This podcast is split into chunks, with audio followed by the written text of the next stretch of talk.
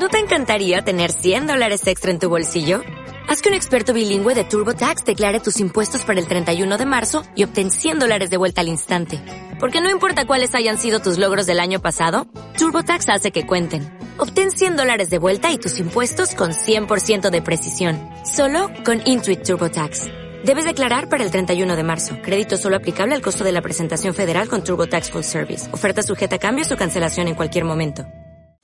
Y he aquí el primero de los elementos que me parece interesante conversar, dado que hemos atravesado un fin de semana desde el punto de vista del comportamiento, me atrevería a decir, de los peores que se recuerda en los nueve meses que llevamos ya de restricciones por la pandemia. Ayer 20 de diciembre se cumplieron exactamente nueve meses de la decisión presidencial de ponerle límite a algunas actividades, aquel 20 de marzo, en el que todavía estábamos a la expectativa de lo que podía ocurrir. Con más de 40.000 muertos, con más de un millón y medio de contagios, con cifras que siguen siendo elevadas, particularmente en la provincia de Santa Fe, que no ceden, con una suerte de serrucho en cuanto a la tendencia, con una meseta alta.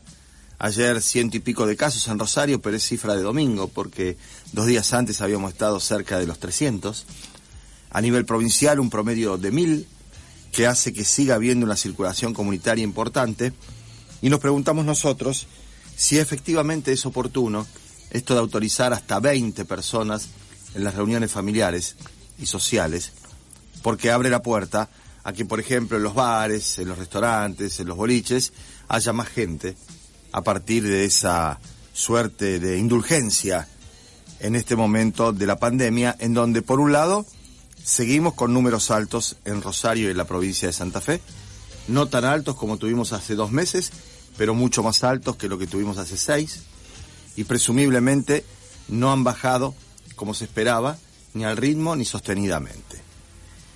Creo que el eh, alivio en el sistema de salud, que estemos en 60% de ocupación de camas críticas, ha motivado algún grado de relajamiento, no en los equipos de salud que siguen al pie del cañón convencido y tratando de convencer a la opinión pública de que hay que seguir cuidándose, pero hemos visto una suerte de repliegue del Estado en las tareas de control, de vigilancia y de garantizar el cumplimiento de las pautas de distanciamiento social. Lo que ha ocurrido el fin de semana en la zona suburbana de Rosario, léase Funes, Roldán, Carcarañá, Pueblo Ester, Arroyo Seco, todos esos lugares con fiestas de centenares de personas, sin el control, sin la visita siquiera de una guardia urbana para por lo menos intentar disuadir esas concentraciones, fue francamente preocupante.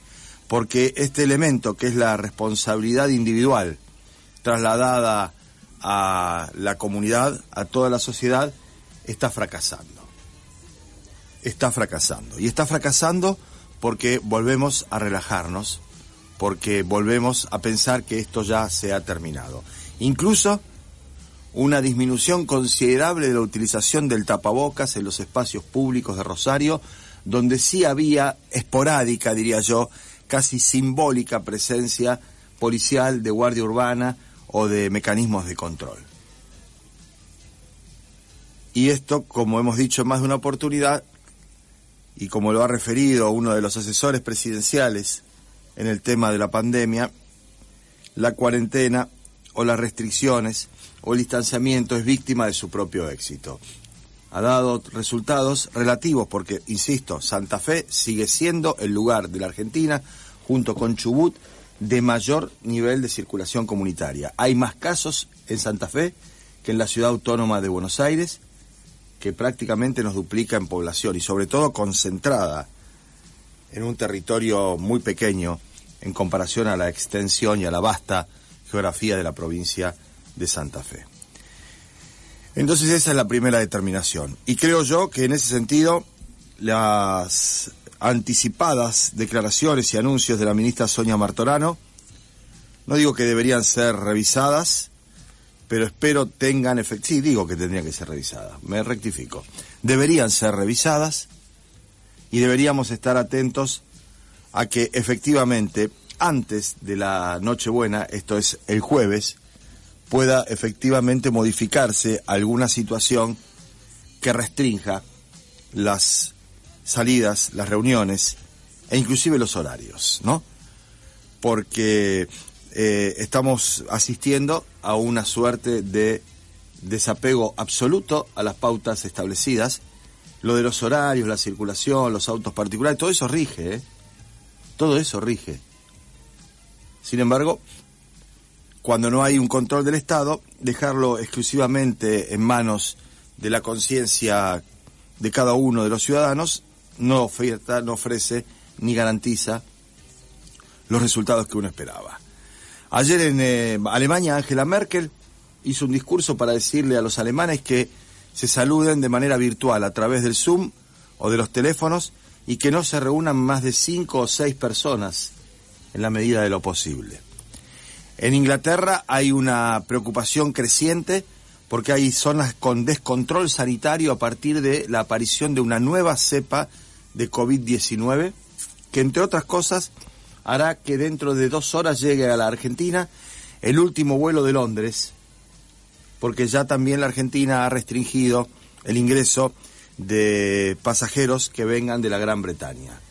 Se fueron decenas de miles de pobladores de Londres en las últimas 24 horas a distintos lugares de la campiña inglesa o de otros países como consecuencia de este rebrote. Hay una alta preocupación en Gran Bretaña y como decíamos, hay una nueva cepa que también ha llegado a Italia ya y que preocupa a todo el continente europeo que está ingresando al tiempo de mayor frío y de más bajas temperaturas.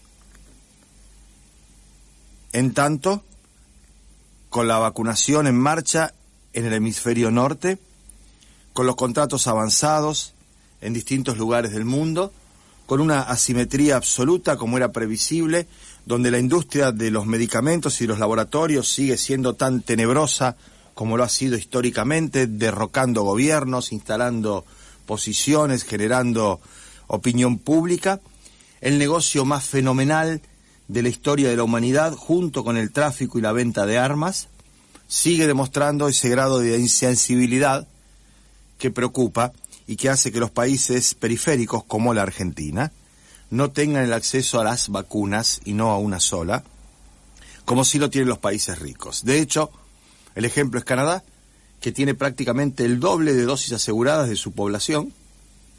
El ejemplo puede ser la Argentina, que no tiene la certeza del abastecimiento de vacunas con las que ya se había firmado algún contrato y que mirando para el costado, los detractores, los que quieren aprovechar una situación de estas características incluso para hacer política barata y tratar de esmerar a un gobierno que ha hecho las cosas desde el punto de vista sanitario como debía hacerlas,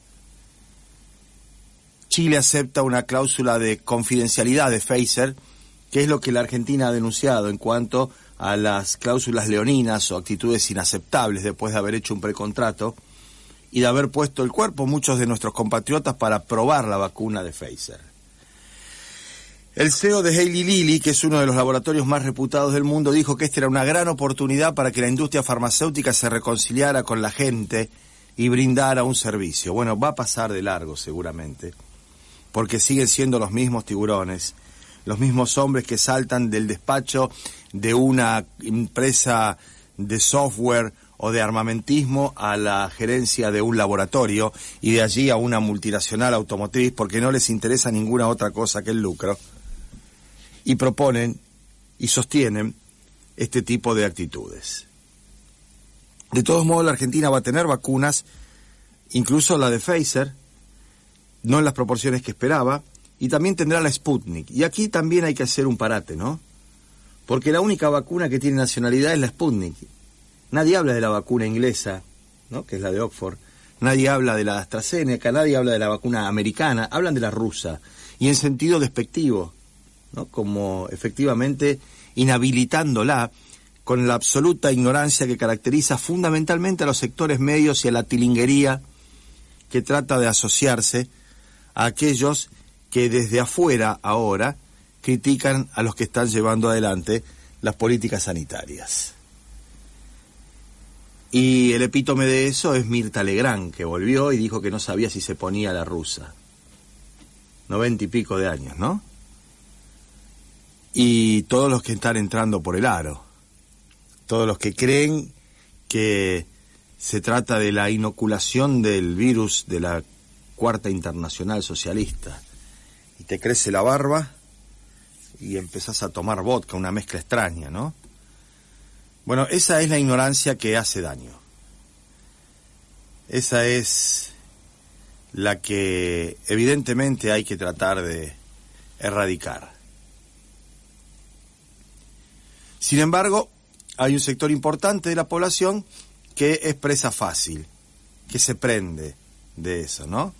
Que está dando vueltas alrededor de todas esas situaciones, desconociendo las severas consecuencias que causa la pandemia eh, y que la vacuna es efectivamente un elemento sustancial, sea de donde sea, provenga de donde provenga, en tanto y en cuanto cumpla con los estándares que las eh, organizaciones internacionales y las propias agencias de salud de cada uno de los países del mundo se ocupan de garantizar, ¿no? Eh, insisto con la ligereza, la liviandad, la tiringuería que se maneja el tema del origen y de la procedencia de las vacunas.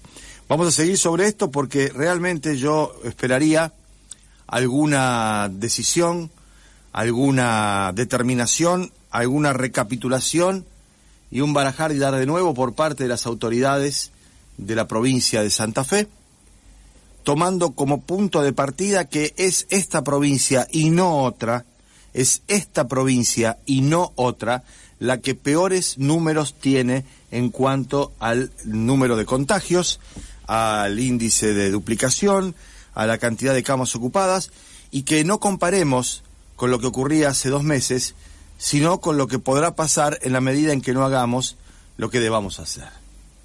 Y entonces, volver a las eh, actividades regladas, al cumplimiento de esas reglas, al control de ese cumplimiento, a la presencia de los agentes del Estado, a no retroceder y descansar sobre la conciencia colectiva que evidentemente está gastada, está ajetreada, está esmerilada, está además bombardeada permanentemente por aquellos que desde la irresponsabilidad de la política partidaria tratan de sacar tajada de una situación como esta que no reconoce este, ni colores ni banderas. Entonces, me parece que no es ni una muestra de debilidad, ni mucho menos este, una improvisación, volver sobre los pasos, recapitular, volver a pensar la estrategia más oportuna, escuchar a los equipos de salud, escuchar a los expertos, prestarle atención a los especialistas, seguir haciendo lo que venimos proponiendo desde el comienzo de esto, que es prestarle atención a los que saben en serio, dejar la guitarra, dejar la demagogia, dejar la cara de Papá Noel y hacer lo que se debe hacer y no lo que supuestamente conviene hacer, ¿no? Esto es el primer mensaje entonces en la apertura. Hola, buenos días, mi pana. Buenos días, bienvenido a Sherwin Williams. ¡Ey! ¿Qué onda, compadre? ¿Qué onda? Ya tengo lista la pintura que ordenaste en el ProPlus app. Con más de 6.000 representantes en nuestras tiendas listos para atenderte en tu idioma y beneficios para contratistas que encontrarás en aliadopro.com. En Sherwin Williams somos el aliado del PRO.